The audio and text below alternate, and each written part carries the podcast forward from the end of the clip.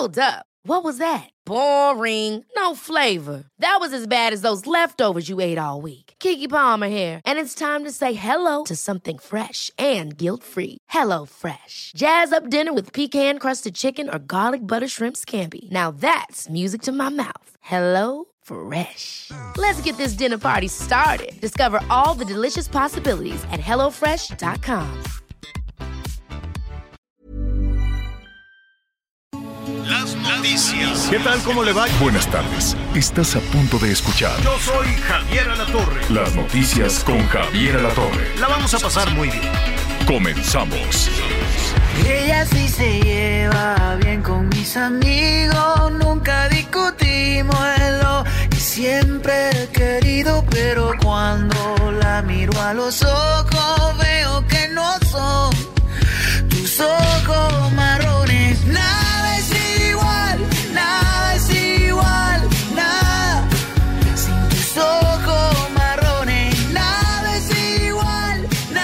Gracias, muy buenos días. Me da mucho gusto saludarlo. Buenas tardes, por supuesto, en algunas partes de la República. Saludos a nuestros amigos a lo largo y ancho del país y también hasta la Unión Americana. Muchos de nuestros amigos, nuestros paisanos, muchos que se encuentran en este momento seguramente trabajando, seguramente en alguno de los tantos trabajos que tienen allá nuestros amigos y hermanos migrantes. Pues hasta allá les mandamos un saludo, un saludo desde México. Estamos escuchando de fondo Ojos Marrones con Lazo y Sebastián Yatra. Eh, vene- venezolano Lazo se une al colombiano precisamente para este dueto. ¿Y por qué empezamos con eso? Porque precisamente en este momento se encuentra en el top 20 de canciones más escuchadas en México y también en la zona de Centroamérica y Norteamérica. Y bueno, pues ahí, ahí este, estamos precisamente escuchando de fondo esto. En unos minutos estará con nosotros Anita Lomelí. Estará también, por supuesto, eh, Javier Alatorre. Seguramente usted ya lo vio eh, en las diferentes transmisiones que desde muy temprano han hecho pues, los medios nacionales, los medios internacionales. Hoy finalmente es el funeral de la reina Isabel II. Todo un protocolo que aquí, bueno, pues el señor Javier de la Torre ya nos estará explicando y nos estará dando detalle a detalle de lo que ha sucedido durante todo este cortejo, que fueron varios kilómetros con la carroza, esta carroza que lleva ahí el estandarte de la monarca, la corona, la corona que le colocaron hace, pues hace ya casi 70 años, cuando fue coronada como reina a la edad de 25 años. Pues todos esos detalles nos los tendrá, nos los tendrá Javier Alatorre. Y bueno, también quiero recordarle, por favor, recuerden, hoy es 19 de septiembre. Saludos principalmente a nuestros amigos en el centro, en el centro del país, en la zona del Valle de México, nuestros amigos en Puebla, Morelos, Oaxaca, Guerrero, que fueron de las zonas afectadas en el temblor del 17. Y por supuesto, bueno, pues esta, esta extraña, esta extraña, para no ponerle otro calificativo, coincidencia de que 19 de septiembre de 1985 y 19 de septiembre del 2017, dos de los sismos más fuertes que lamentablemente pues dejaron muchos daños y también dejaron muchas, muchas pérdidas humanas y de esto también estaremos, estaremos platicando y sobre todo, ¿qué ha sucedido a cinco años?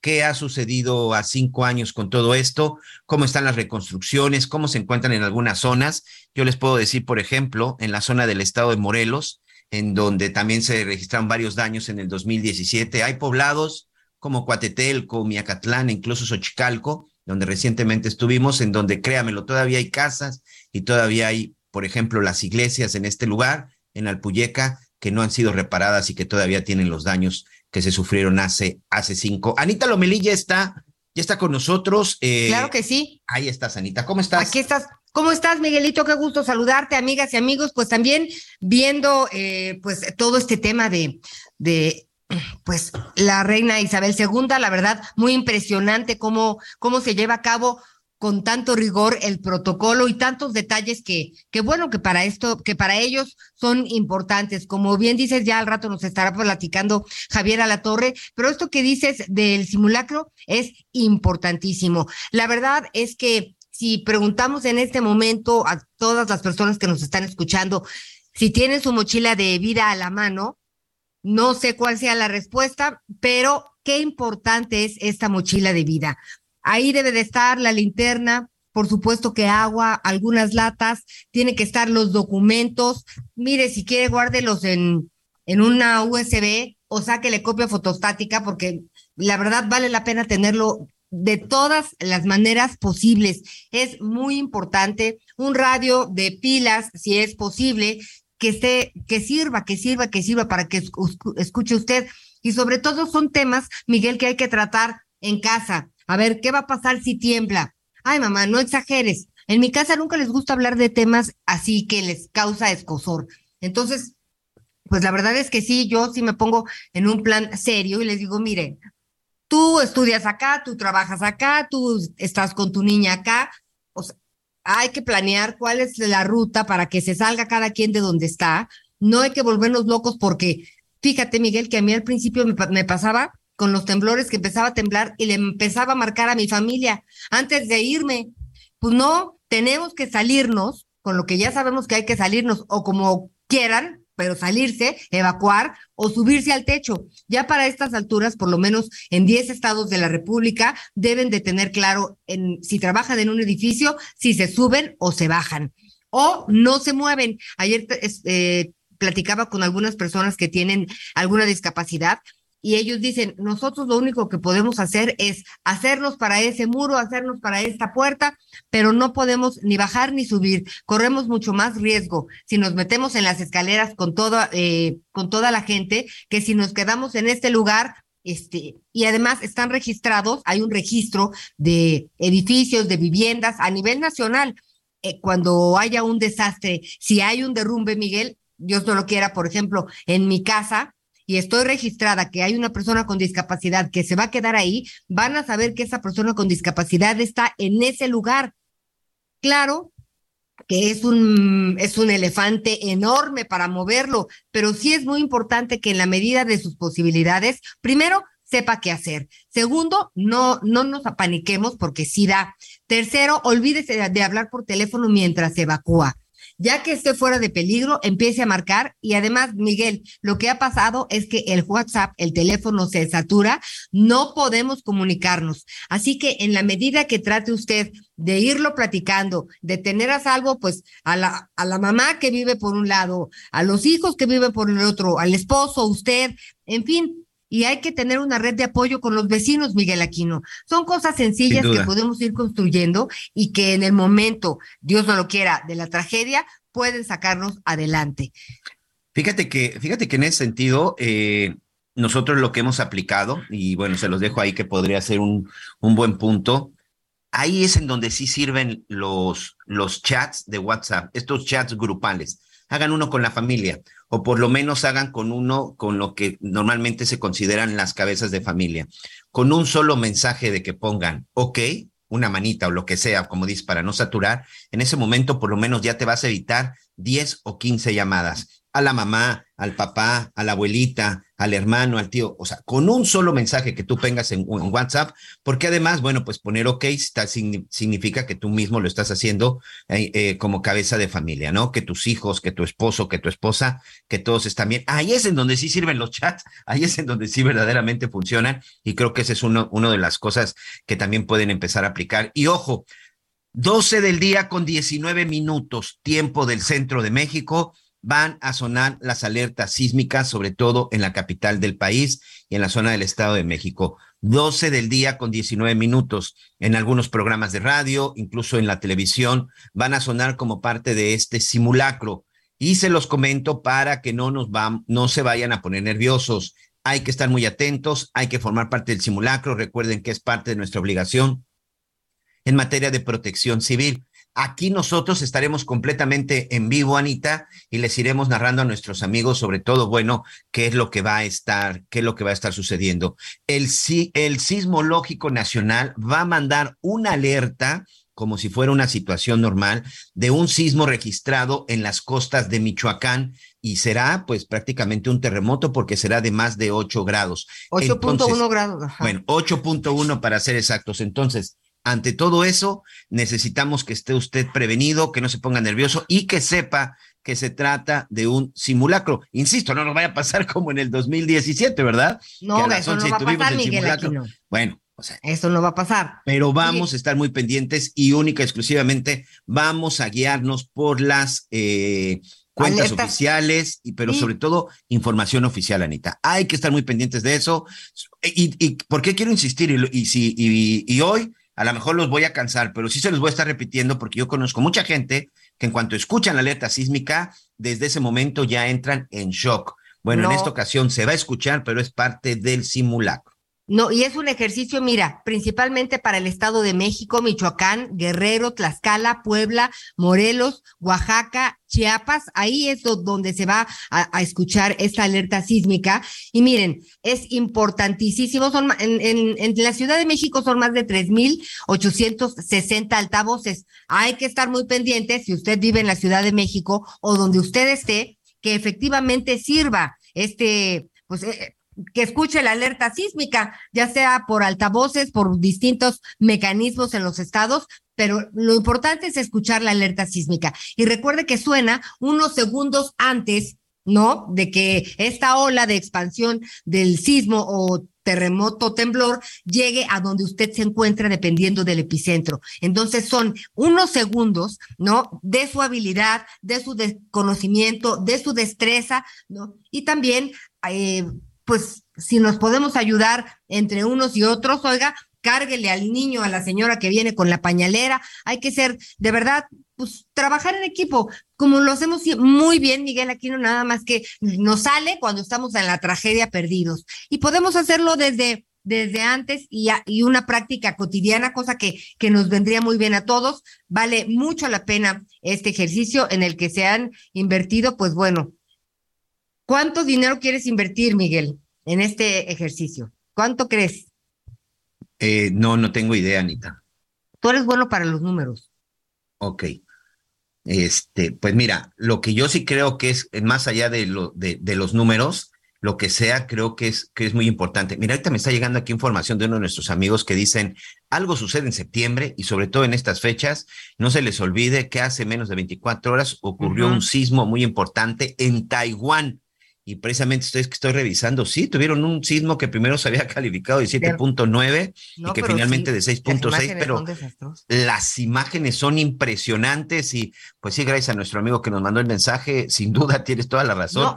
Algo sucede en septiembre con el mundo porque vaya que le da por moverse. Oye, pero fíjate que en septiembre también, mm, poquito, pero tembló en, en México. Acuérdate hoy, que hoy, en Chiapas, par, ¿no? Un par de veces, en un par de ocasiones, este, pues nos enteramos realmente por la información, pero no, no, este, pues no fue, fueron imperceptibles por fortuna. Hay que checar tantas cosas a la hora de hacer este ejercicio que sí vale la pena formar, formar parte de él, porque mira, conozco unos que dijeron, no, tenemos puente hasta el lunes, porque como es el, el, el, el simulacro, entre que bajamos y subimos ya no trabajamos, entonces ya mejor no vamos. Y otros, este, que dijeron, no, bueno, o sea, ya organícense, ya saben qué hacer y pues no se muevan de su lugar. No, tiene realmente una, una misión, una razón de ser, y son, son las heridas, este, y las lecciones tan costosas y dolorosas que nos, que nos han dejado, pues por lo menos desde que yo me acuerdo a mí, Miguelito, el, el, el sismo del 85 y de ahí para adelante. Pero pues tenemos, vivimos en una zona sísmica, así que eh, más nos vale a todos estar muy conscientes de qué podemos hacer en, en, ese, en ese momento. Sí, así es, hay que estar muy previos. Mira, aquí tenemos la información, aquí tengo la información preliminar. Por ejemplo, hoy eh, Chiapas amanece con dos sismos, dos sismos por ahí de cuatro grados. Ahorita también en la zona de Salina Cruz, en Oaxaca, también por ahí se registró esta mañana uno que ahí, bueno, pues sinceramente en Oaxaca, pues todo el tiempo, todo el tiempo ha estado, eh, todo el tiempo tiembla. Ahí toda la información la pueden encontrar también a través de las páginas, a la página de Heraldo, Heraldo de México. Entonces, insisto, hay que estar muy prevenidos y de aquí les estaremos informando todo lo que ocurra con este asunto del simulacro, Anita Lomeli. Y bueno, si te parece, tenemos también muchas otras cosas, tenemos más información, información que por supuesto estaremos viendo y que estará y que estará en desarrollo esta mañana también como parte de, de estos aniversarios luctuosos, tanto del temblor del 85 como el del 2017 pues por ahí estuvo el presidente de la República encabezando, encabezando este acto solemne. Hoy la, el asta bandera de todos los lugares en, en el país, pues se encuentran en, eh, se encuentran a media asta. Y bueno, el viernes ya platicábamos con este asunto de, de, de, que te afecta la memoria, pero también el día de hoy, vamos a platicar acerca del Alzheimer y sobre todo lo que se está haciendo para tratar de erradicarlo. Una enfermedad que de pronto parecería, pues no quiero decir muy lejana, pero que es muy, muy frecuente que, que suceda y que suceda cerca de uno. ¿Cuáles son las consecuencias? El próximo 21 de septiembre se conmemora el Día Mundial del Alzheimer y de esto vamos a estar platicando. Y también. Antes de pues, que todo... se nos olvide, de eso vamos a estar platicando. ¿No, Miguelito? Sí. Así es, Anita. Oye, y también las afectaciones por esta tor de tormenta tropical Madeline, que va a estar ocasionando lluvias en Jalisco, Nayarit y Sinaloa, así como tormentas muy fuertes en Durango, Sonora, Baja California Sur, otra vez, que todavía no terminan de recuperarse de Javier y Chihuahua. Hasta el momento el paso del ciclón por la costa del Pacífico ya dejó inundaciones y lamentablemente tres muertos en el país. Esta temporada de huracanes y tormentas, Anita, amigos, eh, pues yo no recuerdo una temporada tan mortífera, una temporada como tan donde, feroz, ¿no? Y pero fíjate que además de feroz, hay muchos, ha habido muchos muertos. Ya se cuenta prácticamente una docena de muertos durante esta temporada. Insisto, no recuerdo una similar en donde tantas personas hayan perdido la vida con el paso, con el paso de estos fenómenos. Sobre todo porque, mira, ahorita que estamos platicando de los temblores, un temblor, amigos, ahí sí no hay manera de poder. Hasta el momento no ha habido una tecnología, no ha habido un científico que pueda en determinado momento predecir en el momento que va a temblar. En el caso de los huracanes y las tormentas es distinto. Ahí sí sabemos casi, casi con exactitud el momento en el que el ojo del huracán va a estar entrando o si se convierte en ciclón o si ya se degrada tormenta. Es decir, ahí sí le podemos ir dando seguimiento, un seguimiento puntual, pero parece que en materia de protección civil para las inundaciones, tormentas, ciclones y huracanes, a diferencia de los temblores, nos falta mucho trabajo por hacer, porque lamentablemente muchas de las personas que han perdido la vida es porque han intentado desafiar a la naturaleza, sobre todo cruzando esos enormes arroyos, esos enormes ríos que, crecientes que de pronto te puedes encontrar a tu paso, Anita. Y esto de que golpean tormentas a siete estados es lo que, lo que estabas platicando. Qué difícil, Miguel. Y bueno, tiene que ver también con la cultura de la prevención. Fíjate que estaba yo leyendo una encuesta hoy en la mañana y tiene que ver con el miedo a los desastres que tenemos en México. Y fíjate que más del 70% de las personas tienen miedo, pues, por su, a los temblores, a los huracanes, eh, y pues esto al final de cuentas no nos ayuda en nada. Por eso es muy importante que podamos hablarlo, ¿no? Y eh, mire, si no se siente seguro en su casa, olvídese del tema de los ladrones, que sí lo, lo podemos entender y con eso batallamos todo, todo el tiempo, Miguel Aquino. ¿Cuántas veces pues se habla de que es necesario evacuar por el riesgo que corren las personas y pues por no querer dejar tu patrimonio, lo mucho o lo poco que tengas, no te sales y esto resulta pues catastrófico porque olvídese del bien, ¿no? Va de por medio su vida y, y en muchos casos la de su familia. Claro. Entonces, sí es importante que no solamente a la hora de desastres hablemos de los temblores, los huracanes y estas tormentas tropicales, llámele como quiera, sí ha sido terrible. Ayer yo venía de regreso de Valle de Bravo, Miguel, hicimos tres horas. Por fortuna eh, había tráfico porque es una carretera oscura. Entonces había tráfico y pues quieras que no, ahí te vas acompañando. Pero las dos horas era el diluvio que viene. No, yo decía, mira, qué bien que hay tanta gente porque pues esto evita que le aceleres tantito y causes de repente algún, algún accidente. Pero llovió las tres horas del camino de regreso. Y, y llover de que no es suficiente tu limpia vidrios para, para que puedas ver. Yo le decía a mi esposo, oye, pues si no ves, párate, porque me estoy angustiando. Yo sí, la verdad, no veía, porque era lluvia con, con neblina. Y pues bueno, ahí pasito tuntún, ya vinimos de regreso. Muy bien. Bueno, pues Total. sí, no hay que desafiar la naturaleza. Y ya que estamos en estos temas del sismo, eh, ya pasaron cinco años del temblor del, del, sismo del 2017 y aunque no lo crean amigos, todavía hay mucha gente que está en espera de saber qué va a suceder con sus, con sus propiedades. Yo le quiero agradecer al arquitecto Sergio Beltrán García. Él es activista, investigador y es miembro del colectivo Ciudadanía 19S y de la organización Ruta ruta cívica. Hoy este arquitecto, pues todavía muchas personas salen a protestar, salen a gritar y a, levantar la mano y a decir, ¿saben qué? Eh, pues nadie me ha ayudado, nadie me ha dicho nada y todavía, bueno, sigo con problemas. primero que nada, gracias por este tiempo en las noticias con Javier La Torre y tiene un diagnóstico realmente de cómo están las cosas después del 17 con todas esas viviendas dañadas. Buenos días. Buenos días, Javier. Saludos a ti y a toda tu audiencia. Miguel, Miguel aquí, no estamos aquí. Ah, perdón, Miguel, lo siento. Sí, no eh, Pues bueno, eh, amanecemos a cinco años de, de, pues sí, del sismo de 2017, donde pues caray, entre muchas deudas pendientes, como, como se han estado mencionando en tantos espacios noticiosos hoy, eh, sabemos que el 40% de las viviendas que han sido, que se reportaron dañadas y que fueron derechohabientes a la reconstrucción no han sido atendidas, que hay cerca de 80 mil ciudadanos solamente en la Ciudad de México que, que siguen siendo afectadas. Y pues bueno, hay otro tema que, que lamentablemente pues yo tengo que, levantar la voz en la presentación del colectivo al que pertenezco, Ciudadanía 19S, y tiene que ver con el predio de Álvaro Obregón 286 donde se hizo una declaratoria de utilidad pública en febrero del 2018 y una expropiación en marzo del 2018. Estamos a seis meses de que se cumplimenten esos cinco años y sigue sin haber un memorial ahí proyectado.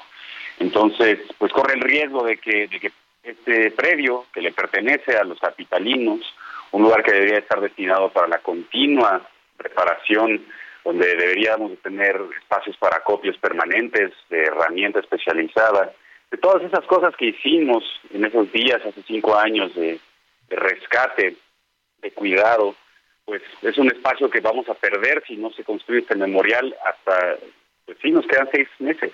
Muy bien. Este, este edificio de Álvaro Obregón 286, para recordarle a nuestros amigos arquitecto, ayúdame, es precisamente en donde se ve ese video impresionante, ese video impresionante del momento en el que se derrumba y en donde precisamente pues mucha gente pensó que ya había pasado todo, que ya había sucedido, que ya eh, no había riesgo y que de pronto el edificio se viene abajo. Pues de hecho, eh, no solamente porque el memorial, digo, el sitio de Álvaro Obregón 286 es importante por, por varias razones, ¿no? Una ya lo mencioné porque se está destinado al memorial, pero eso obedece a dos cuestiones. Uno es que en ese sitio fue donde más vidas se perdieron en el sismo de, hace cinco años, fueron 49 personas que estaban laborando, era un sitio de trabajo, todo ese edificio eran oficinas, pero bueno, luego está la tercera y más importante ocasión que es el riesgo, ¿no? Y, bueno, hay un documento que se conoce muy bien, que está publicado en varios lugares, que muchos medios periodísticos han analizado, y tiene que ver que en 1997 la entonces Secretaría de Vialidad y Transporte, perdón, Transporte y Vialidad, CETRAVI, hoy Secretaría de Movilidad, quería rentar espacio en el edificio de Álvaro Obregón 286, pues para tener oficinas. Y se le pidió a la Secretaría de Obras eh, del entonces Departamento del Distrito Federal y realizaron, que realizaron una inspección al inmueble.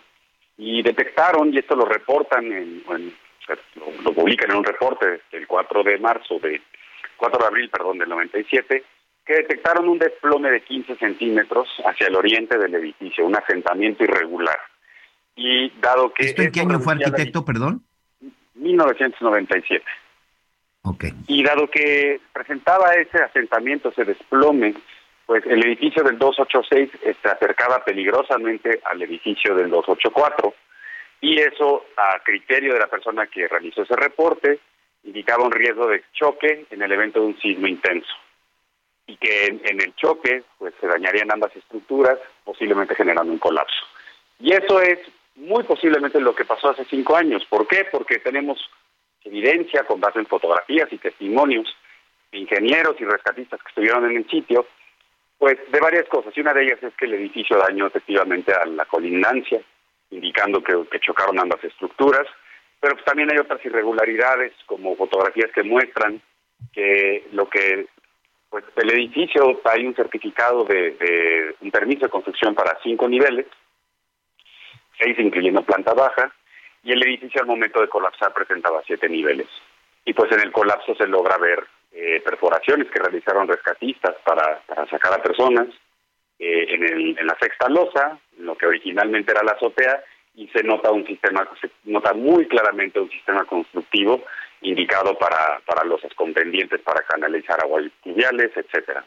Entonces, hay toda una serie de, indicios que muestran, pues, tanto, tanto acciones por parte de los expropietarios que podrían incurrir en, violaciones graves al, reglamento de construcciones, a varios artículos, alrededor de 10 artículos del reglamento de construcciones, y pues también la falta de entrega de pruebas documentales, de certificados de seguridad eh, y los propios planos arquitectónicos del edificio, ¿no? O sea, Así es. arquitecto, me, va, me va a ganar el corte. Estamos platicando con el arquitecto Sergio Beltrán García parte, bueno, pues de todo lo que ha sucedido a cinco años del sismo en el 2017. ¿Me aguantas unos minutos para continuar? Porque es muy importante lo que dice, sobre todo para que la gente que, que en definitivamente resulta afectada, pues sepa qué hacer. ¿Me aguantas unos minutos el corte?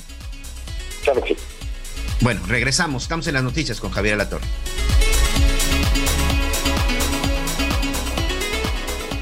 Conéctate con Javier a través de Twitter, arroba javier-alatón. Sigue con nosotros. Volvemos con más noticias. Antes que los demás. Todavía hay más información. Continuamos. Nuestra tranquilidad no tiene precio. No hay nada mejor que saber que nuestros seres queridos regresan seguros a casa. Gracias al esfuerzo de todos, hoy Tamaulipas es uno de los estados más seguros del país. Ahora tú y tu familia recorren nuestras calles y carreteras con tranquilidad. Trabajando juntos, todo se puede lograr. Contamos con más policías, mejor capacitados, la tecnología de nuestros centros de videovigilancia y las estaciones TAM. Te cumplimos. Ahora estamos mejor. Gobierno de Tamaulipas. Seis años viviendo mejor.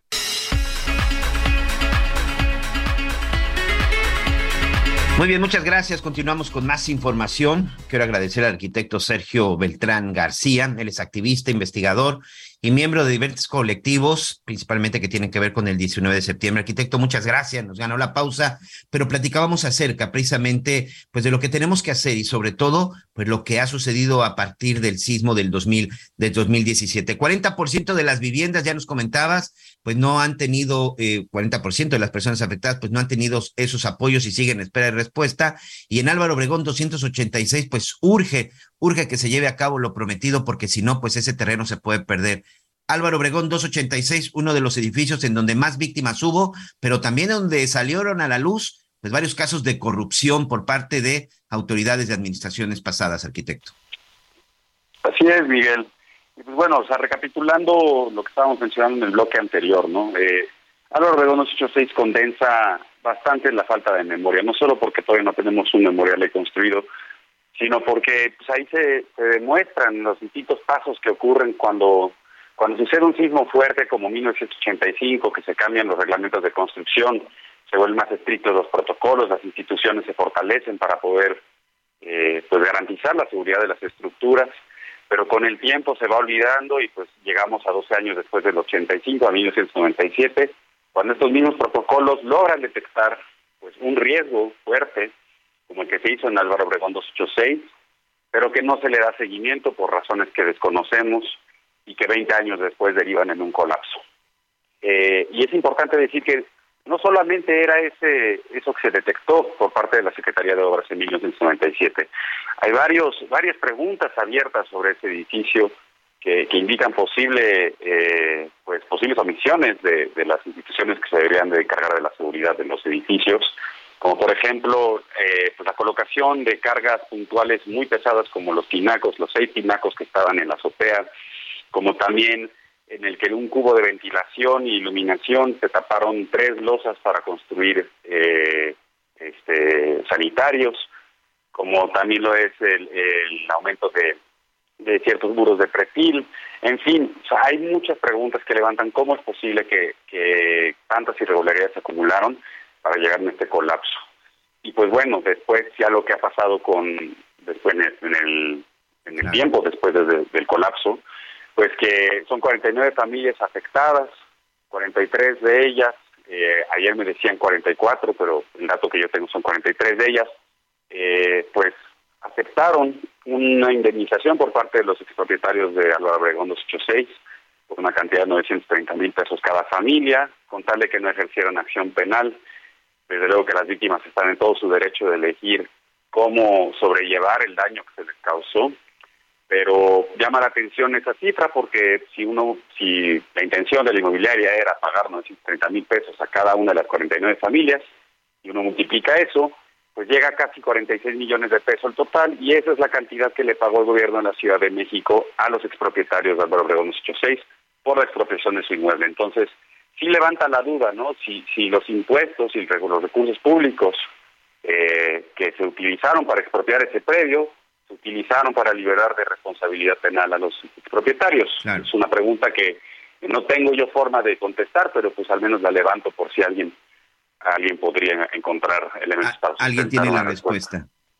Arquitecto, eh, para agradecerte y por último nada más te quiero preguntar, en los estudios que han realizado, en las denuncias que incluso de pronto han recibido en estos colectivos, eh, pues digo, a lo mejor no, no dar específicamente direcciones, pero hoy existen otros edificios, otras construcciones que en algún momento se pudieron este, eh, relacionar o que estuvieran igual de, con afectaciones como Álvaro Obregón 286, es decir, edificios, viviendas que hoy pudieran estar en riesgo ante un terremoto, ante un sismo como el que nos sacudió hace cinco años?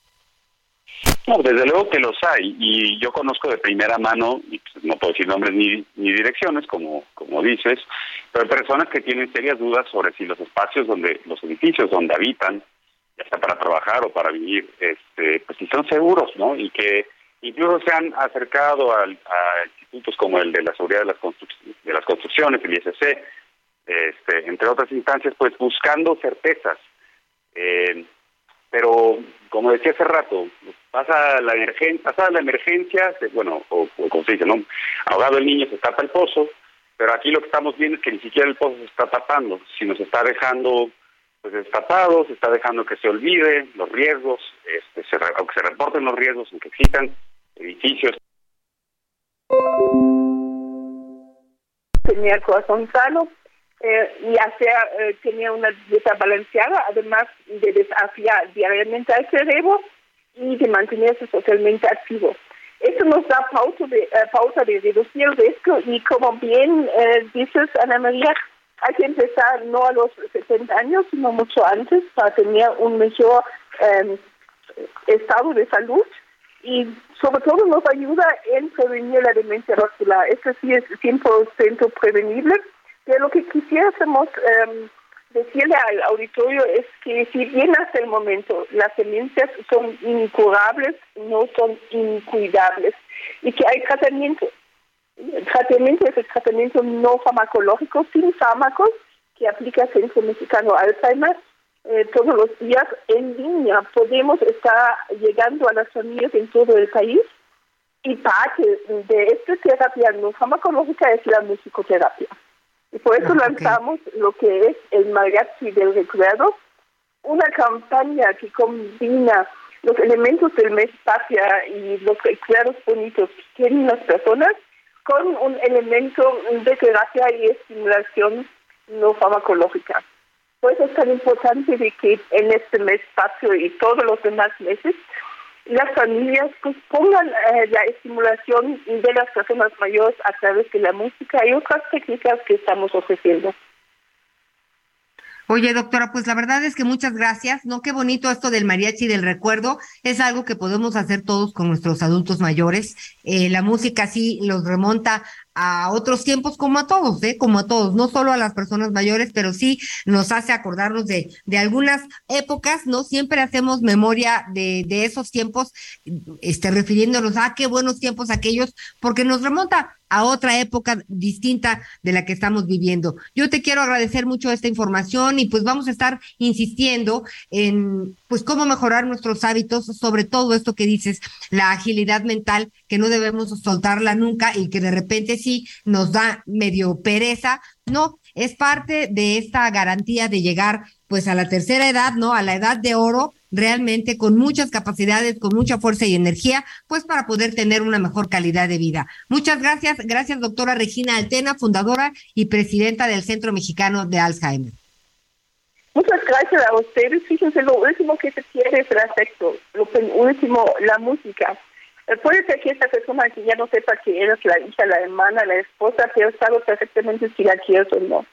Y la música nos evoca estos estas emociones, estos recuerdos tan tan guardados en el cerebro y hace aprobar pues, la estimulación. Muchas gracias, un gran abrazo.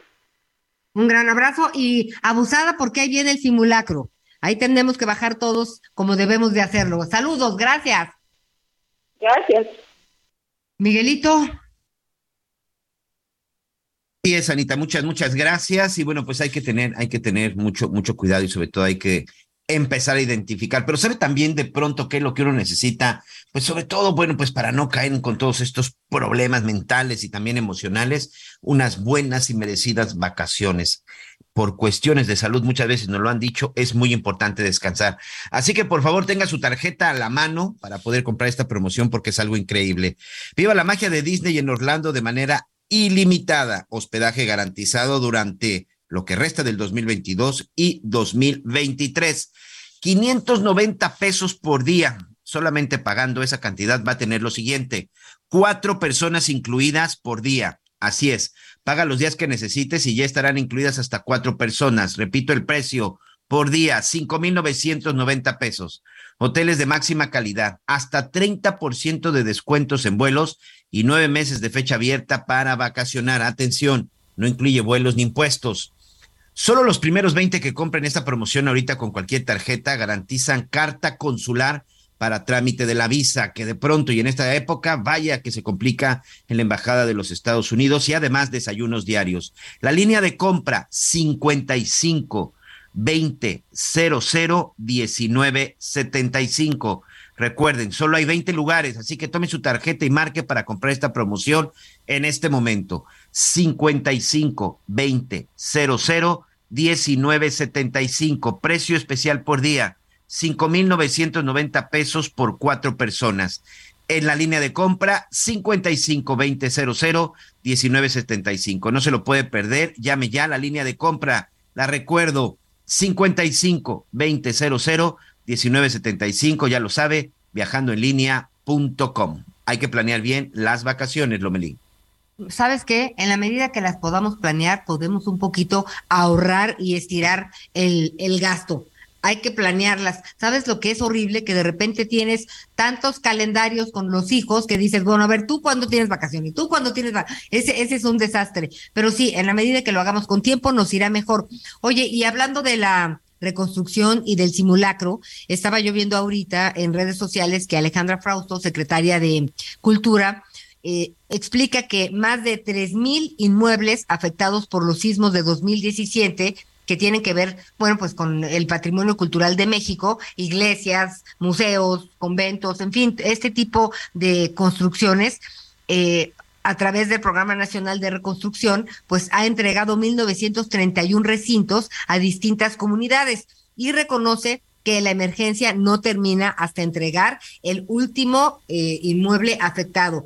Por eso, Miguel, fíjate que qué importante que podamos hacer finalmente, si no hoy, porque pues vamos a estar entre el recorrido y la reina, que al rato esperamos eh, poder enlazarnos con Javier Alatorre, que sigue transmitiendo esta larga, larga y emotiva despedida de la reina Isabel II allá en el Reino Unido, sí vale la pena, pues cada día ir checando cómo andan en Oaxaca en tema de reconstrucción, cómo andan en Puebla, porque eh, Fíjate que la comisión intersecretarial pues se creó por decreto. Recuerdo que en el 2019 fue un decreto y se destinó, ya, ya, ya veíamos un monto importante de dinero pues para ver eh, decían para regresarle más que su patrimonio, la dignidad a tantas personas eh, que quedaron desamparadas. Sobre todo, Miguel, porque en 2017 que se empezó a hacer el censo, pues lástima Margarito, porque llegó el 2018, año electoral, y ya sabemos que esos años, pues el trabajo que hay que hacer,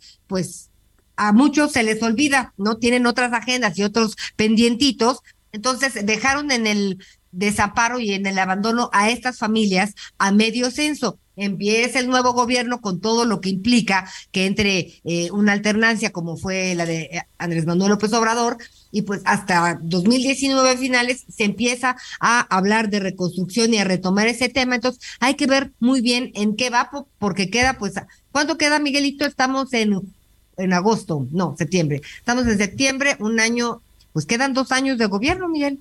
Mm, sí, pues bueno, yo diría menos de un año, Anita, porque la verdad recordemos que el 2024 ya vienen campañas, viene cierre de gobierno y a partir de la elección vienen los cambios. Creo que prácticamente año, año y medio. Oye, Anita, antes de irnos a la pausa, déjame comentarte que eh, se está reportando el ataque a un convoy que estaba escoltando a más de 50 automóviles que van hacia la aplicar la vacuna transfronteriza. Recordemos que en el estado de Nuevo León existe este convenio con el estado de Texas y que llegan hasta el famoso Puente Colombia, en donde se les aplica a los niños menores de cinco años. Fuerza Civil, que era parte de este convoy, repelió la agresión en donde iban pues padres de familia junto con algunos junto con algunos menores. El ataque se da en la zona del municipio de Anáhuac en, en Nuevo León. Insisto, en este convoy iban familias completas para tratar de llegar al puente fronterizo, al puente Colombia, para la aplicación de la famosa vacuna transfronteriza. Hasta ahorita el reporte que tengo es de nada de heridos, nada de muertos, pero en unos minutos más estaremos hablando con la corresponsal y viendo qué es lo que sucede. Por lo pronto necesitamos hacer una pausa.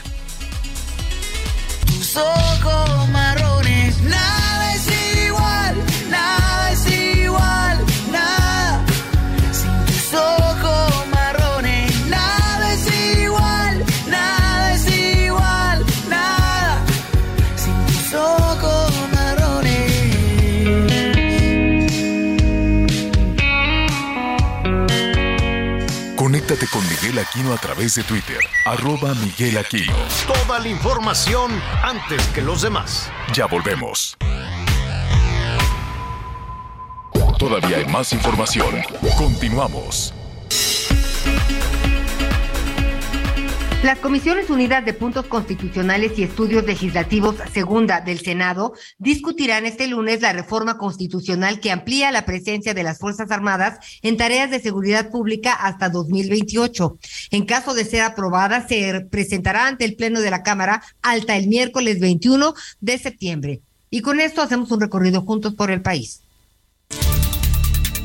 Destrozados y con impotencia se manifestaron familiares y amigos de Jonathan Vélez, joven que perdió la vida al ser embestido por un conductor en estado de ebriedad y que lamentablemente fue puesto en libertad por el juez de control. Los hechos ocurrieron el pasado viernes 2 de septiembre cuando Jonathan se dirigía a su vivienda y mientras esperaba en su motocicleta que el semáforo cambiara en verde, mientras transitaba sobre el bulevar Aguacaliente, un conductor lo embistió provocándole la muerte. El conductor Además de manejar en estado de ebriedad, quiso darse a la fuga al momento del incidente. Sin embargo, fue arrestado y cinco días después fue puesto en libertad. Por lo tanto, los familiares y amigos alzaron la voz de forma pacífica en la glorieta Cuauhtémoc en Zona Río en la ciudad de Tijuana con el fin de que las autoridades correspondientes sentencien al presunto responsable. Desde Tijuana, Baja California, informó Ana Laura Wong.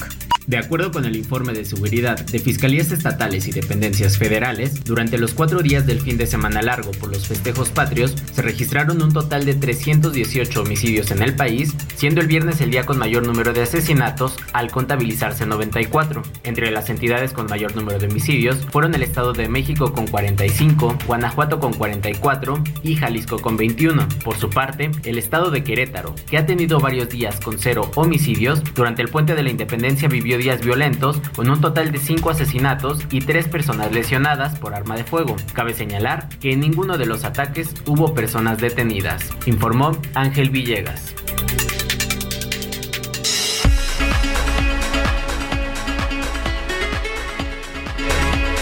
Muy bien, estamos de regreso, de regreso con más, con más información y Anita, seguimos recordando, 12 del día con 19 minutos, se va a llevar a cabo el simulacro nacional, principalmente en la zona del Valle de México, y estarán sonando las alertas sísmicas. Recuerden, es un simulacro.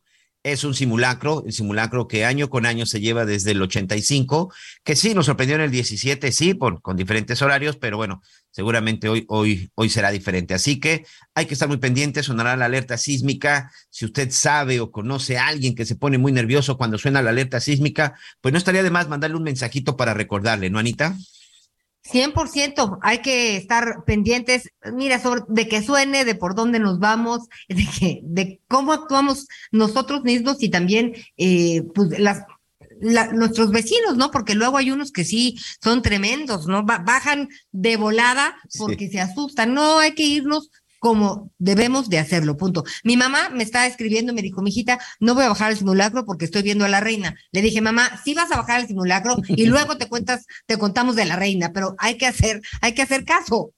Sí, claro, claro, es parte de la es parte de la responsabilidad de cada uno de nosotros y sobre todo para la gente que vive en zonas de sismos. Anita, vamos rápidamente con nuestro compañero Paris Salazar, él es reportero del Heraldo Radio, porque eh, hace unos días se dio a conocer en los Estados Unidos la liberación de Damaso López Serrano. De pronto muchos se preguntarán, ¿y este quién es? Pues déjenme decirle, amigos, que hasta hace algunos años, Damaso López Serrano era uno de los hombres de mayor confianza de Joaquín El Chapo Guzmán de los hijos de Joaquín El Chapo Guzmán. A él lo apodan el Mini League. Incluso un cantante de regional mexicano hasta le compuso su canción, la famosa canción del Mini League, que fue presentado incluso a nivel mundial. Gerardo Ortiz es el cantante. El asunto es que este personaje, el Mini League, hijo de Damaso López, el licenciado, uno de los hombres de mayor confianza de Joaquín El Chapo Guzmán y quien dice fue el responsable, el responsable de operar la fuga en Puente Grande, Jalisco. Bueno, pues el Minilic, quien se entregó a Estados Unidos, fue liberado. ¿De qué se trata? ¿Qué fue lo que sucedió y sobre todo qué es lo que pasará ahora con este personaje? Yo le quiero agradecer a Paris Salazar, reportero del Heraldo Radio, pues que nos dé más detalles porque pues vaya sorpresa y parece que los más sorprendidos fueron las autoridades mexicanas, Paris.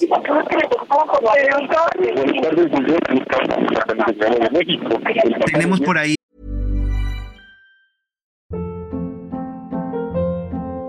Hold up. What was that? Boring. No flavor. That was as bad as those leftovers you ate all week. Kiki Palmer here, and it's time to say hello to something fresh and guilt-free. Hello Fresh. Jazz up dinner with pecan-crusted chicken or garlic butter shrimp scampi. Now that's music to my mouth. Hello Fresh. Let's get this dinner party started. Discover all the delicious possibilities at hellofresh.com.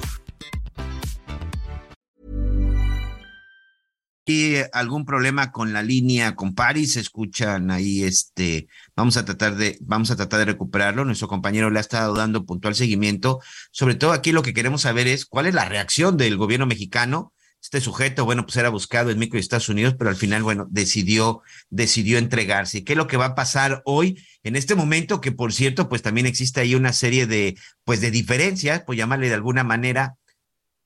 Sí, sí, Miguel. Ah, ok. Este, bueno, parece que tenemos complicada la comunicación con París. ¿No lo podemos recuperar entonces? En la calle.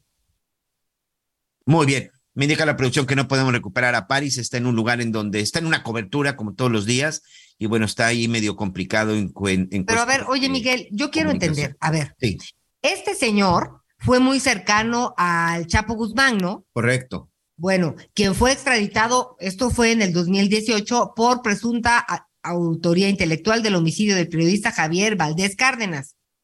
Ok, bueno. Entonces, ¿por qué? A ver, a ver. A, ver. El Minilic, ¿Sí? Damaso López Serrano, se entregó en la frontera en la zona de California. Él solo llegó hasta la frontera y dijo, yo soy Damaso López Serrano, hijo del Minilic, y tengo información del cártel de Sinaloa de Joaquín El Chapo Guzmán, ya que el Chapo fue mi padrino, fui hombre cercano y yo fui uno de los principales sicarios y operadores de la organización. Él se entregó a la DEA en julio del 2017, Anita. Él no lo detuvo el gobierno de México, no lo detuvieron los norteamericanos, él solito fue y se entregó. En ese momento, él fue detenido, aceptó varios cargos, nunca se supo exactamente en qué, en qué penal, en qué penal estuvo, y sobre todo nunca se supo exactamente cuáles fueron las condiciones.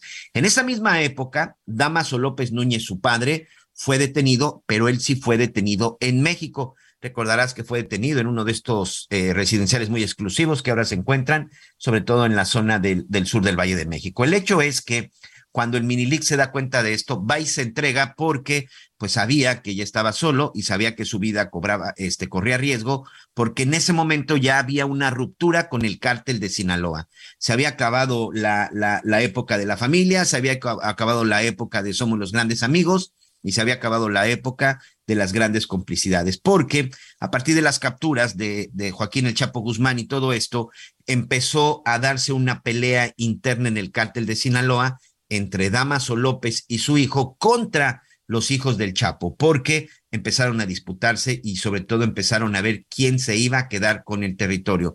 Esto provocó una pelea, Damaso López y su hijo tienen que salir del cártel de Sinaloa, em, trataron de formar su propia organización, pero evidentemente no les funcionó. El Mini League va y se entrega en el 2017. acuerda con los Estados Unidos, entrega información, información que dicen que en algún momento también fue utilizada contra el juicio de Joaquín El Chapo Guzmán y contra otros integrantes de la organización, da supuestamente información importante de las operaciones de los hijos, da información importante acerca del Mayo Zambada, y es decir, se convierte, como dicen en Colombia, en un sapo, que no es más que un testigo y, un colaborador. El hecho es que cinco años después sale en libertad, pero hasta ese entonces el gobierno de, de México solicita su extradición. En el 2020 ya habían obtenido una orden de aprehensión por el delito de homicidio. En efecto, a él se le señala de haber sido el autor intelectual del asesinato del periodista mexicano Javier Valdés y que ocurrió en la zona de Sinaloa. Javier Valdés, quien había estado escribiendo acerca de Damaso López, de su padre y de Sinaloa, bueno, pues el Minilic había sido el encargado de, de ordenar su asesinato y sobre todo de orquestarlo. porque El Minilic en esa época, así literal, era el jefe de sicarios del cártel de Sinaloa, Anita amigos. El hecho es que el gobierno de México, cuando se entera de esto, bueno, pues es cuando se da a conocer. Supuestamente esta orden de aprehensión está desde el 2020, contaba con una ficha roja de Interpol y una solicitud de extradición. Aquí hay dos cosas. Si el gobierno de México ya le había avisado a los Estados Unidos que lo estaba requiriendo, pues el gobierno de los Estados Unidos pues le está fallando, le está volteando bandera, por llamarlo de alguna manera, al gobierno de México. O el gobierno de México no le había notificado de manera oficial al gobierno de los Estados Unidos de que en cuanto terminara su proceso contra el Minilic que se lo regresaran. Hoy se dice que ya fue liberado, que va a enfrentar todavía procesos en libertades, pero no sabemos exactamente si va a proceder o no la extradición te tengo noticias. Estoy casi segura que esta extradición no va a proceder. y el Minilic, como muy abusadamente hizo, pues se fue, se fue a los Estados Unidos. Oye, Miguel, pero qué horror. Te estaba yo escuchando y yo decía, de veras parece una narcoserie toda esta, esta, esta historia terrible de que ya no lo querían los de Arcal cártel de, de este lado, entonces mejor se fue para allá. Y bueno, el chiste es que ahora el Minilic está en libertad. Vamos a esperar, como tú dices, si va a ser posible esta extradición, pero yo creo que eh, México, con tantos pendientes, pues se les olvidó decirles a tiempo, oigan, cuando lo vayan a soltar, mándenos para acá que tenemos algunos pendientitos, ya veremos. Pero otros pendientes. Oye, nada más, perdón por corregir, eh, fue del penal de Puente Grande el penal de Puente Grande, de donde le ah, ayudó el licenciado a escapar. Sí, claro, en la primer fuga, donde él, por cierto, llegó de. El, eh, Damaso López era nada más el encargado de la seguridad en el penal, imagínate, pero bueno. Bueno, estamos a unos minutos de que suene la alerta sísmica. ¿Qué les parece si mientras tanto vamos con nuestra corresponsal del Heraldo Radio en Colima? Porque hemos tenido pues por allá eh, tormentas, esta tormenta, estas lluvias por Madeleine, lo que no nos ha hecho Madeleine. Platícanos, por favor, querida Marta. Hola, ¿qué tal? Efectivamente, como bien lo menciona, ya unos minutos de ese simulacro brevemente les informo que acá en Colima la tormenta Madeline pues dejó algunos estragos, sobre todo la playa Paraíso, esta emblemática playa en el municipio de Armería fue como siempre una de las más dañadas, en particular en las enramadas que es el principal pues actividad turística de los habitantes de este municipio. De las 32 enramadas que hay en este lugar, se registraron daños de 80, 90 y en otras hasta el 100% debido al alto oleaje que dejó esta tormenta tropical, que incluso pues arrastró varias piedras a la, al malecón de esta, de esta playa. También en el eh, municipio de Tecomán, donde se encuentran las playas Tecuanillo, El Real y eh, también Pascuales, ahí eh, las intensas olas también provocaron algunos daños, se registraron encharcamientos y bueno, pues en ese lugar se realizaron recorridos por parte de Protección Civil. En tanto, en Manzanillo, desde las primeras horas del día, se cerró el puerto a la, a la navegación a todo tipo de embarcaciones ante el riesgo que esto representaba y bueno, los elementos de Protección Civil se eh, realizaron una ardua labor para pues evitar que los turistas y los visitantes se acercaran a las playas porque por ser el puente vacacional de las fiestas patrias se registraba una gran cantidad de visitantes. Sin embargo, en estos lugares no se permitió el acceso a las playas por el riesgo que eso representó a los eh, a las personas que estaban en el lugar. Es la información desde Colima. Oye, ¿y qué vas a hacer a la hora que suene la alerta sísmica, Marta? Platícanos. Aquí ya estamos listos para que a las 12 eh, del día con 19 minutos pues se realicen estos eh, simulacros. Estamos en este momento en el complejo administrativo del gobierno del estado en la capital de Colima, donde bueno, pues se espera que la gran cantidad de eh, funcionarios que elaboran aquí salgan a las 12 con 19. También en las escuelas están completamente preparados y para los turnos vespertinos este simulacro será a las 5 de la tarde. Muy bien. Pues ya nos contarás entonces, nosotros también ya estamos listos, faltan cinco minutitos y eh, gracias por tu información, muy pendientes y esperemos que las cosas mejoren en cuanto a estas lluvias y tormentas allá en Colima. Gracias, querida Marta de la Torre, corresponsal del, del Heraldo Radio en Colima. Gracias, buenas tardes. Buenas tardes. Ok, pues vamos a estar muy pendientes. Anita, eh, rápidamente, tengo aquí varias llamadas este, por parte de nuestros amigos. Me preguntan acerca del número de nuestros amigos de viajandoenlinea.com. Rápidamente, déjame recordárselos. 5520 00 1975 y el costo es de 5,990 pesos por día para cuatro personas. Repito, 5,990 pesos para cuatro personas Parece que por ahí se escuchó otra, otra cantidad y el número es el 5520001975 viajandoenlinea.com y ya está. Ya te escuchamos, Javier. Ya está otro que ya casi es de la realeza, ¿eh? Miguelón anda regalando boletos. ¿Cómo estás? Ay, muy bien, bien, bien y de buenas. Ya para ti es de noche. Sí, ya, no, no, ya estamos, este, mira, conectados eh, conectados eh, a través de, de, estos eh, servicios de Wi-Fi, de Internet, para poder este, trabajar ya esta noche como Dios manda. ¿Qué van a hacer a la hora de el, em, del simulacro? Falta, falta nada. Si quieren, yo me quedo aquí platicando un rato lo que sucedió en lo que ustedes salen y se ponen a buen resguardo cómo es, sí hay que llevar a cabo el simulacro, ¿eh? independientemente de, lo que suceda hoy, sí hay que estar siempre prevenidos, póngase de acuerdo con su familia, busque un punto de encuentro por cualquier cosa, que si el papá salió a trabajar, la mamá salió a trabajar, en qué punto, ¿no? Decir, bueno, eh, ¿cuál, ¿cuál es la medida fundamental que ustedes toman con su familia, Anita, Miguel? punto número uno, que que hagan caso del simulacro, ¿no? Y está en la universidad, está en su trabajo, todos vamos a salir, cada quien va a estar en un, en un lugar y en la medida de las posibilidades nos conectaremos por teléfono ya que estemos afuera de las instalaciones y ya veremos cómo reunirnos, pero no asustarnos y sí traer nuestras cositas en la mochila. Oye, va a sonar la alarma sísmica, ¿no? Así es, alerta sísmica, sí. Es un simulacro. Atención, lo que va a suceder en unos tres minutos aproximadamente, que, que no dejas de ponerte nervioso, ¿no? Cuando escuchas la alerta sísmica, te pones, este, te pones nervioso, pero pues hay que atender toda esa situación. Y acuérdese siempre de este. Uno, hablar sobre todo con los más chiquitos de qué se tiene que hacer, cómo se tiene que eh, reaccionar y pues siempre tener a la mano y dispuesto en algún punto todos los eh, documentos más importantes.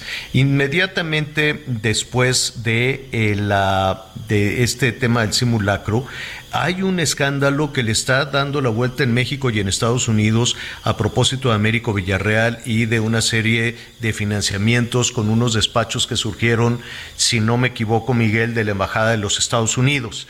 Así es que eh, tenemos el, tiempo, justo está la alerta por sonar. A ver, dinos, Anita, ¿qué es lo que está sucediendo en la Ciudad de México? yo ya estoy oyendo. Anita, ¿si era o no era? Al poniente de la Ciudad de México están sonando la, está sonando la alerta sísmica. Pero faltan dos minutos todavía para el pues, simulacro. se, habrán adelantado en Coajimalpa? Yo creo que se adelantaron, Anita, entonces con tranquilidad. Te estás poniendo muy nerviosa. Pero independientemente de eso, adelántanos un poco de este caso que, que, en el cual está pues en medio del torbellino el embajador de los Estados Unidos. No, él no, él no está en el medio del torbellino. Son políticos mexicanos que estarían en la, la mira en una investigación muy seria, incluida de la DEA, ¿no? Es correcto, Javier, es información que incluso el día de hoy sale en algunas, en algunas eh, notas, también ahí a detalle, Héctor de Mauleón, que sabemos siempre ha seguido muy de cerca todo lo que tiene que ver con los temas de, con los temas de seguridad. Y de pronto, bueno, también este, incluso están publicados y se pone ahí el enlace acerca de, de estos documentos que son cables confidenciales del embajador Ken Salazar, junto con depósitos bancarios que estarían relacionados con el gobernador del estado de Tamaulipas, con el gobernador este entrante del estado de Tamaulipas, Américo Villarreal, y en donde supuestamente un operador financiero del cártel del noreste, que es el cártel que opera en el estado de Tamaulipas, durante eh, pues durante varios durante varios meses estuvo depositando alrededor de 3 millones de dólares en cuentas que estaban relacionadas con este, con este gobernador eh, surgido de Morena. Dicen que el 8 de noviembre, Vázquez Barrera, que es un sujeto identificado precisamente como el operador financiero, pues estuvo depositando a estas cuentas relacionadas con eh, Américo Villarreal. El hecho es que todo surge, Javier, toda esta investigación surge por la desaparición de dos integrantes de la Marina y también por eh, escoltas que funcionaban con él. vamos a, vamos a abrir aquí una vamos a abrir una pausa en la narración porque efectivamente para quienes no están familiarizados en el resto del país, esta es la, la alarma sísmica. La alarma sísmica que se activa y que te da unos segundos para que te pongas a buen resguardo antes de un movimiento telúrico. E insistimos, es un simulacro. Es un simulacro de la alarma sísmica, lo que está sucediendo a partir de este momento en los edificios públicos de la Ciudad de México. Son los desalojos, desalojos ordenados, se le está pidiendo prácticamente a todos los eh, habitantes, a toda la ciudadanía, en algunas escuelas, en edificios públicos, en algunos comercios también, que sigan las rutas de evacuación. Hay también algunas empresas que se organizan se organizan por grupos, por, sobre todo en los edificios más altos, para poder llevar a cabo el desalojo. Lo que hará Anita Lomelí es seguir el desalojo y describirnos en la parte que a ella le corresponde cómo se lleva a cabo este desalojo. En la parte del sureste se aplica también el de... No, señor. No, en el sureste no. No, en este caso no. Ahorita precisamente estoy aquí revisando algunas de las redes no. Eh, del, del país es el Estado de México, es Guerrero, es Michoacán, es Tlaxcala, es Colima, eh, ya, ya, habíamos dicho de la Ciudad de México, entre los estados Morelos, por supuesto, también Oaxaca, estarán eh, pues trabajando en este... Y Chiapas, este Anita. Chiapas también, por supuesto. Sí. ¿Y em, tú qué hiciste, Anita? ¿Te saliste ordenada, calmadamente? Fíjate que sí, este, con la mala costumbre de ver el celular, porque hay muchas, no, sé ustedes, pero se están eh, reportando que no se escucharon bien la alerta sísmica, sino que escuchan el eco o lo que les dicen, ya está el simulacro, pero no sonó en sus colonias, en sus alcaldías, eh, este, e, esta alerta sísmica, que para eso es el simulacro, para ver lo que sí sirve y lo que no sirve. Y la gente pues muy ordenada eh, bajando por las escaleras y hay de cada dependencia, de cada oficina, de cada edificio, de cada clínica eh, del Seguro Social, de cada hospital, pues ya hay un, un, letrero en donde cada quien sigue, pues al que lleva, vámonos a la derecha, vámonos a la izquierda, cada quien tiene sus distintas claves en estos letreros para poder tener un orden. Con los enfermos es muy importante. Algunos no se moverán, quienes puedan caminar sí se van a, sí, sí, sí, por supuesto van a participar, están participando en el simulacro y pues me parece que este ejercicio de saber qué hacer con las operaciones en vivo, todo se concentra en esos quirófanos, ¿no? Hay doble personal para tratar de ayudar porque pues la electricidad y todo puede fallar y pues tratar de tener de alguna manera cubierta estas cosas pues que pueden garantizar la salud de quienes estén eh, pues teniendo una cirugía en ese momento. Sí. Pues eh, ahí está, se está eh, realizando en la Ciudad de México y en 11 entidades más del país este simulacro de desalojo de edificio. Nuestros compañeros de El Heraldo Radio también desalojaron, eh, por lo que me están reportando, también desalojaron, es un edificio espléndido, es un edificio de muy alta tecnología donde están las instalaciones del Heraldo Radio, solo se quedó nuestro productor y nuestro equipo básico para seguir eh, la transmisión con la autorización, desde luego, de protección civil de este edificio, solo la gente indispensable para continuar con la transmisión, cosa que les agradecemos a nuestros compañeros. Bueno, es el, el, el simulacro muy útil, desde luego, es lo que está sucediendo. Hay desalojos en la medida de lo posible de las instalaciones médicas, como decía Anita, en la medida de lo posible, no, no, no necesariamente aquellas personas que tengan dificultades para su desplazamiento y también en donde pues sigue la gente en el transporte público, evidentemente se detiene, pero no, no necesariamente se tiene que, que, bajar todos. Pero es importante, sí, sí es muy importante estar atentos, estar alerta a lo impredecible que puede ser. Aquí lo, lo hemos comentado, un huracán te va avisando, un huracán te dice, pues mira, se formó una depresión tropical, va a ser una tormenta tropical, hay que tomar las debidas este, previsiones ante esta situación. Fallan mucho las eh, instancias de protección civil, fallan una y otra vez. ¿Y qué quiere que le diga también de las autoridades eh, eh, municipales? ¿no? Siempre hay grandes fallas para la orientación de las personas y para tratar de evitar desgracias en la temporada, en la temporada de lluvias con todo y que va avisando. En el caso de un terremoto, no avisa. Por eso la alerta sísmica, es decir, si está el epicentro, en este caso, en este simulacro, el epicentro se puso en las costas de... ¿Dónde? Michoacán. De, Michoacán. De Michoacán, señor. Exactamente al noroeste de la Mira, Michoacán, y con una magnitud de 8.1. Es un sismo hipotético como parte del simulacro de 2022 es una es, es, solo para estar atentos, para estar alerta y desde luego salvar la vida. Un simulacro que ya se llevó a cabo. Hacemos una pausa y volvemos. Conéctate con Ana María a través de Twitter, arroba Anita Lomelí. Sigue con nosotros. Volvemos con más noticias. Antes que los demás. Todavía hay más información. Continuamos. Tamaulipas es tierra de gente buena, incansable y trabajadora impulsando el desarrollo de la industria, emprendedores y pequeños empresarios. Hoy tú y tu familia cuentan con las herramientas para que te desarrolles, crezca tu negocio y crear el futuro de tus sueños. Con apoyos a microempresarios, créditos y capacitaciones. Trabajando juntos, todo se puede lograr. Te cumplimos. Ahora estamos mejor. Gobierno de Tamaulipas. Seis años viviendo mejor. Las noticias en resumen. Entre enero y julio de 2022 arribaron a los puertos de México más de 3.6 millones de pasajeros en al menos 1.517 cruceros. Esto lo informó el secretario de Turismo Miguel Torruco. Las llegadas representaron un ingreso en divisas de 271 millones de dólares en los primeros siete meses del año.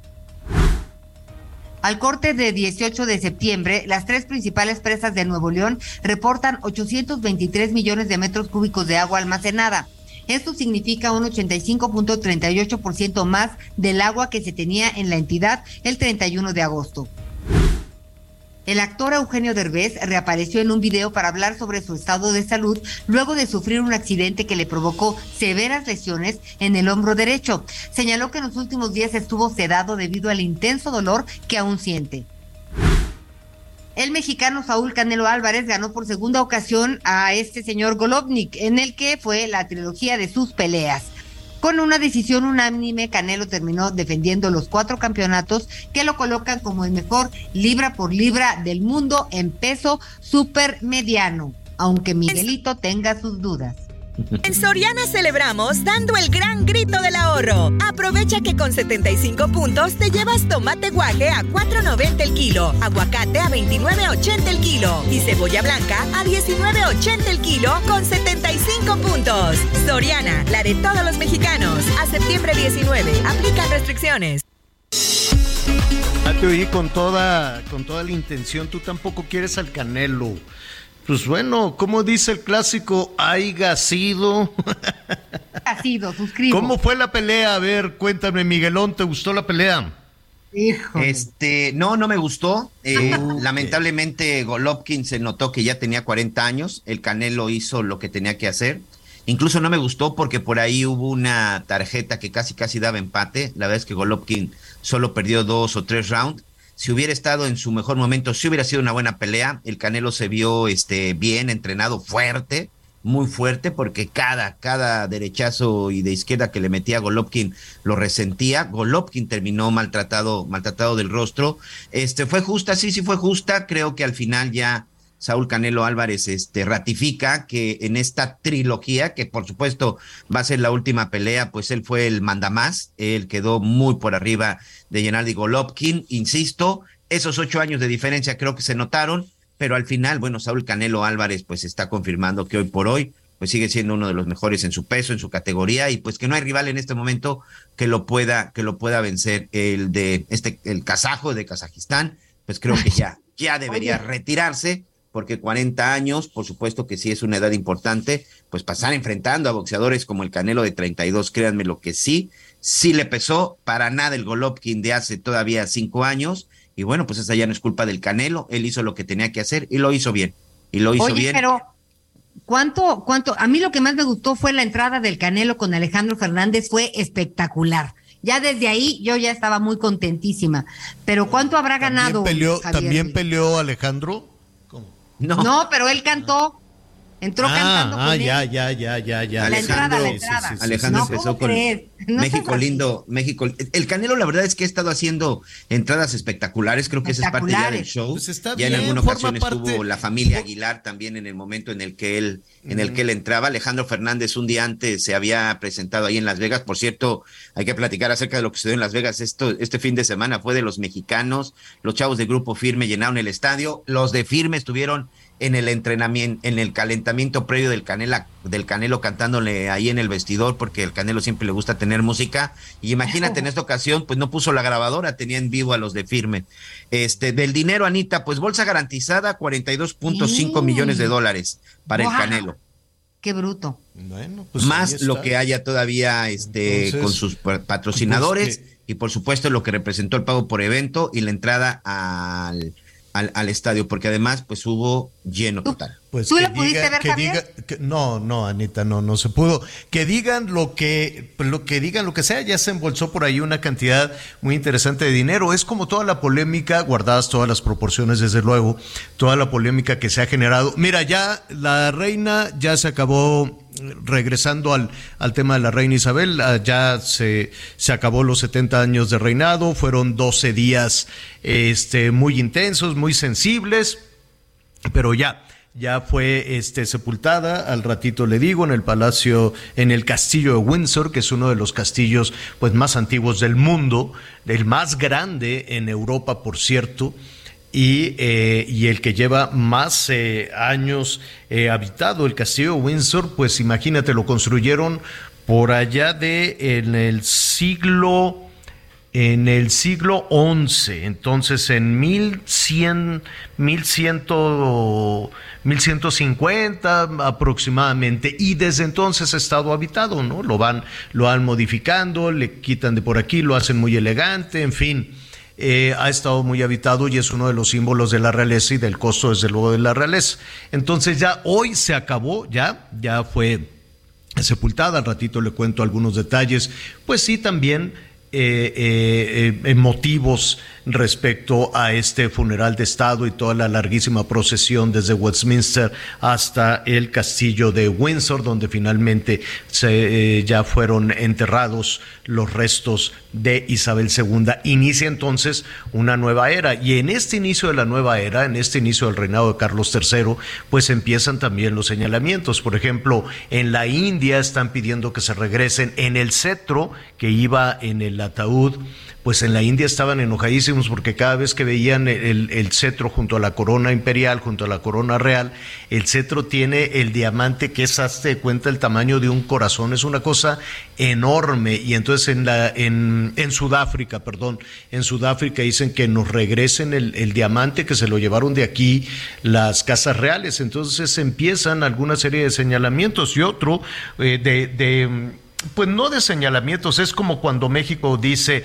oigan, pues que nos regresen esa pieza maya, que nos regresen esto y por qué la van a subastar, pues eh, guardadas todas las proporciones, desde luego, pues todos estos países dicen, bueno, ya se murió la reina, ya inició un nuevo eh, reinado con Carlos III, que aquí lo hemos dicho, es francamente impopular, tiene que trabajar muchísimo para ganarse la popularidad de sus súbditos y desde luego de algunos países como Sudáfrica, la India, Escocia, Canadá, eh, Australia mismo. En todos estos países se empieza a cuestionar si se debe de seguir adelante con la con con, em, con la corona real.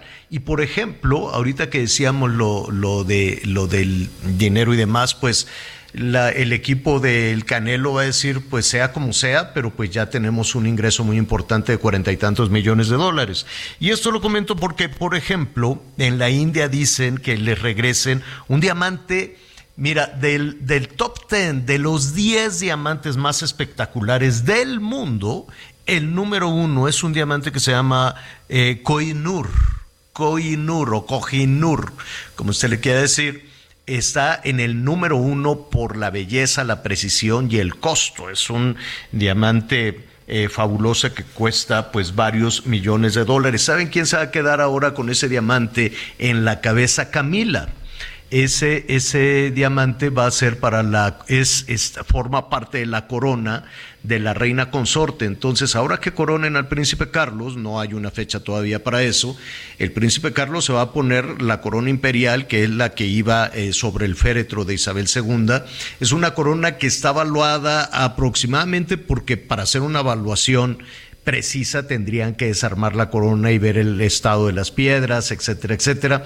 Pero tiene siete zafiros que son una, cosa de otro mundo, impresionante. Solo los siete zafiros ya es la mitad del costo de la corona. Bueno, esa se la van a poner a Carlos III en la cabeza y Camila se va a poner la otra la otra eh, corona, que es la corona de la reina consorte, y entonces en la parte central de la corona que, que, ya, pues básicamente ya es de Camila, está ese brillante que lo quieren de regreso. Y además les dijeron, esta piedra eh, principal eh, de la India la tiene la familia real desde 1856, 1856, y entonces pues dicen, oiga, ese diamante en persa, porque le ha pertenecido pues a, muchos emperadores, a muchos reyes, hasta que se lo llevaron este, los británicos. En la India dicen, se lo robaron los británicos,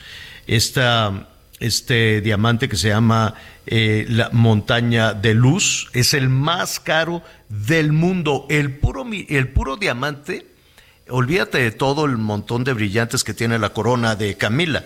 El puro brillante cuesta mil millones de dólares, el puro diamante. Mil millones de dólares fue descubierto hace más de 700 años, eh, en el año, más o menos en el año 1300, y entonces dicen los ingleses, fue un, un trofeo de guerra. ¿Cómo que trofeo de guerra? Sí, este, durante la conquista de las Indias Orientales o de la India, pues ya cuando veníamos de regreso, pues nos trajimos este, este diamante. Imagínate, pues lo que eso eh, significa también allá en la India, entonces ya lo quieren de regreso y además dicen que tiene una maldición, ¿no? Dicen ese diamante tiene una maldición pues no se ha visto así maldito, maldito que dijéramos. No, fíjate que en la historia sí, ¿eh? Sí, sí. ¿Ah, ¿A qué te refieres? Pues eh, eh, Anita tiene 700 años y en esos 700 años a los monarcas que lo tienen varones, pues les ha ido mal entre que los destituyen, pierden guerras, cosas por el estilo. Ellos, ellos dicen que, ahora verás, déjame buscar exactamente lo que dice la, la, maldición, dice que, eh, que el monarca que lo tenga eh, sufrirá, dice, el monarca que posea este diamante dominará en el mundo, pero sufrirá todas las desgracias del mundo. Dicen que solo una mujer puede llevar con impunidad, esa es la traducción, ¿no? Con impunidad esa, esa piedra. Entonces, eh, pues el de la que estoy hablando, Anita, esta, este diamante, el, el Koinur. Entonces, evidentemente es Camila, ¿no? Ah, o podría ser la reina, eh, la reina madre, la mamá de la reina Isabel. Este, pero básicamente con maldiciones y todo, como diría María Félix, yo creo que allá en Inglaterra dicen maldiciones no tenerlo. Entonces, básicamente, no creo que se lo quieran regresar, a menos de que este tema eh, empiece a avanzar y avanzar y avanzar. Ya en la India, pues hay muchas discusiones al, al respecto, pero también está toda la discusión, incluso en Canadá eh, de si se debe de continuar en la Commonwealth. Eh, esos ya son temas de carácter político que, que a lo largo de la eh, semana estaremos, estaremos también revisando. Hoy déjenme contarles algunas anécdotas. Llegó, por ejemplo, los reyes de España, ¿no? El príncipe, el rey Felipe, con Leticia y rápidamente pues todas las personas que saben de, de, de, estilismo y esas cosas dicen la reina repitió porque llegó con un atuendo de Hugo Boss que ya se había estrenado en varias ocasiones, nada más le puso un broche muy caro con mucha, con mucha piedra, ¿no? Y este, que la reina Leticia se ha caracterizado por eso. Uno, por este reutilizar muchas de, muchas de las prendas pero pues de inmediato dijeron, ah, esa es una prenda que eh, diseñó hace pues tantos años eh, tal casa de, diseño y nada más le puso esta, esta piedra. Y eh, quién más fue muy comentado, ah, este Macron, Emmanuel Macron, llegó con unos tenis padrísimos bueno, yo me pasé todos estos días de traje con, unos tenis, pero no tan llamativos, con tenis que, con tenis que parece zapato, porque caminas como peregrino por todo Londres todo el día. Entonces, Emmanuel Macron se puso unos tenis demasiado deportivos, hazte cuenta que como que iba al jean, y su esposa guapísima también, la señora Macron, los dos venían elegantísimos, pero con tenis, dijeron pues igual y tenemos que trabajar.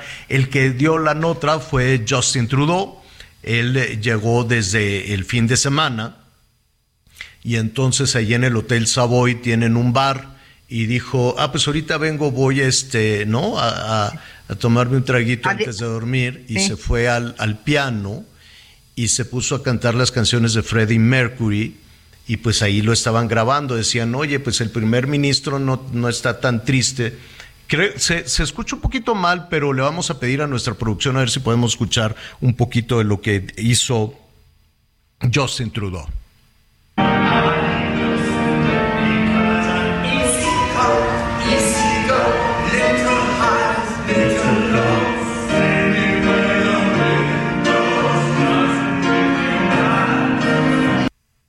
Pues ahí está, son los súbditos de la reina que mientras estaba el desfile, tristes, tristes, pues no tanto, se veía más triste parte de la comunidad mexicana, seguía siendo un escándalo, no escándalo, seguía siendo notorio, yo se los eh, había comentado incluso desde la semana pasada la cantidad de mexicanos y pues eh, los ingleses y los medios de comunicación, empezó la BBC y después otros medios a decir, no sabíamos que México le rinde tanta pleitesía y tanta devoción a la reina. Y yo, pues no, que yo sepa, no.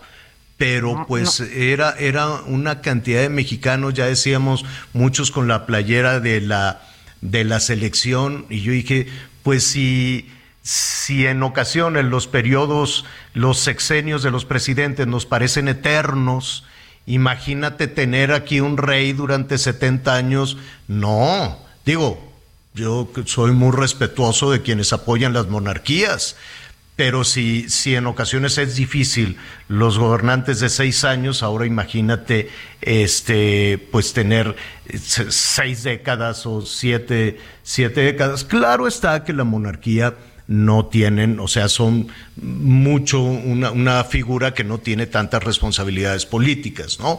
Tienen que permanecer neutrales, no toman decisiones, se les informa desde luego de todo el trabajo parlamentario, se les informa desde luego de las decisiones que tome el primer ministro, pero son una eh, figura que son importante, que, que conecta muy bien con la, con la ciudadanía, con los súbditos, pero sí, sí se, sí se calificó como una, como una sorpresa para los británicos la presencia enorme.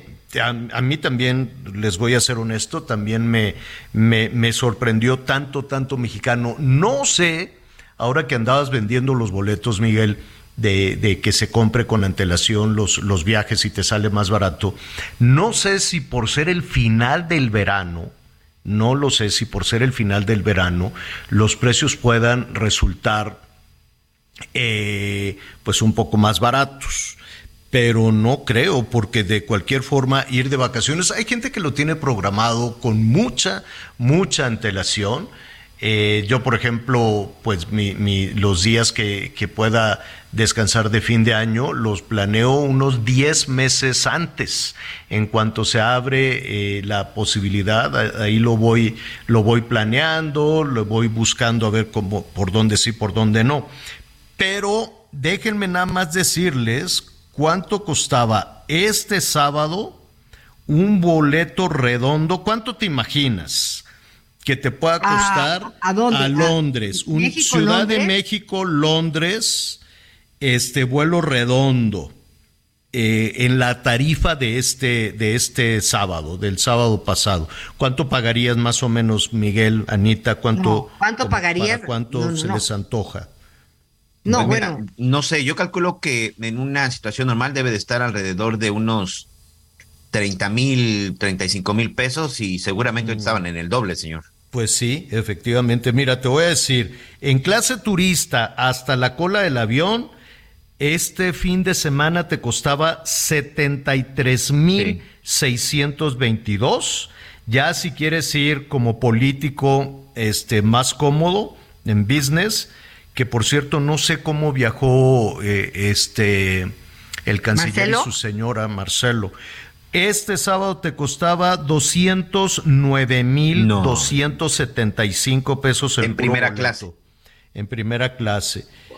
Eso, eso te costaba, a ver, déjame ver, déjame ver. Sí. Ah, bueno, eso el viernes, el sábado te salía un poquito más barato, 190 mil 506. Entonces, sí, sí llama poderosamente la atención. Pues, ¿cómo le hace tanto, compadre, para venir aquí? La reina, la reina. Me daba una risa la porra. Y sí, todo el mundo se decía, qué entusiasmo, qué cariño de los mexicanos. que, pues, ¿de, de dónde? Pero, pues, pues bueno, ¿no? Y todos con su porra así, la reina, la reina. L, sí, ¿no? casi, casi le decía, Chabela, Chabela, ¿no? Pues yo dije, ¿cómo? Qué respetuoso. Oigan, un momento muy emotivo para mí que, que, que, soy muy animalero, ya ven que yo me llevo mejor con los animales que con los humanos, ni modo, así es la vida. Este, fíjate que ahí en, eh, en la parte final ya del, del, eh, del, del funeral en el castillo de Windsor, cuando llegaron ya con el féretro y todo, estaban eh, con mucha discreción, así en una esquinita, porque pues ahí estaba enfrente eh, Carlos y la Camila y la Megan y, la Kate y bueno, toda la familia real que, que ha, estado desfilando toda la semana, un día desfilan por aquí, otros por allá, en fin. Este, y tenían una esquinita con unos eh, cuidadores con su uniforme impecable del castillo de Windsor, a Muick y Sandy. Muik, o Moik, Moik, si le quiere usted decir, y Sandy, son este, los perritos de la reina. Tristísimos. Tristísimos los perritos así en el piso, ¿no? Con su carita, sus orejitas, viendo pasar el féretro. Pues porque yo creo que de todos los que estaban ahí, eran quienes más, este, pues a quien, quienes más van a resentir este, quedarse solos, ¿no? Se quedaron ya ahora sí los echaron del palacio, ya los echaron de Buckingham. Se fueron con el príncipe Andrés, ¿no? Sí, pero los corrieron del palacio y se fueron con Andrés. Estos dos, Mick y Sandy, van a, son los corgis de la reina.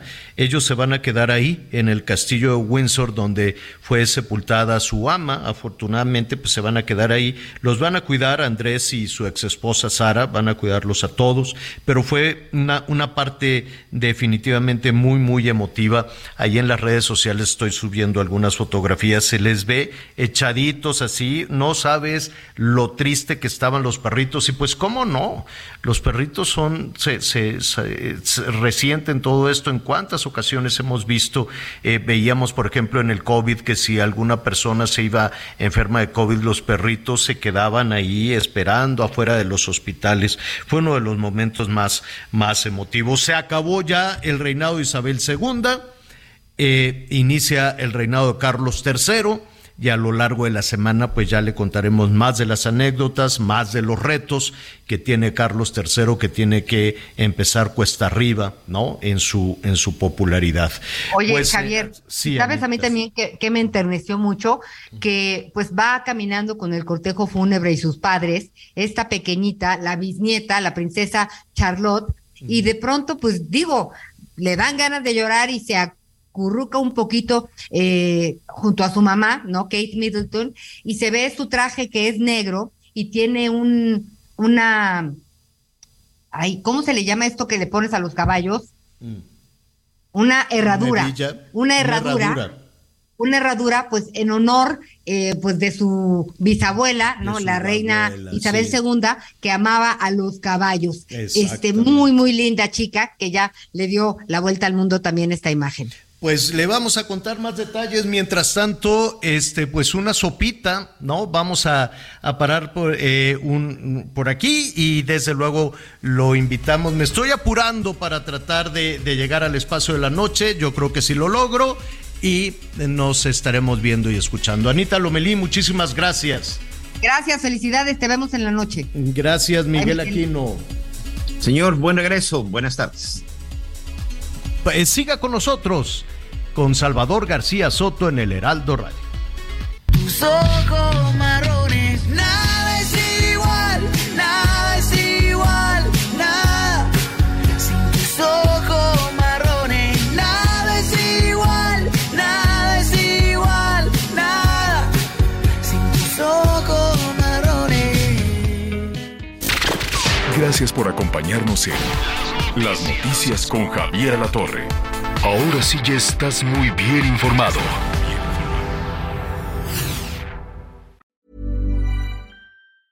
Ever catch yourself eating the same flavorless dinner three days in a row?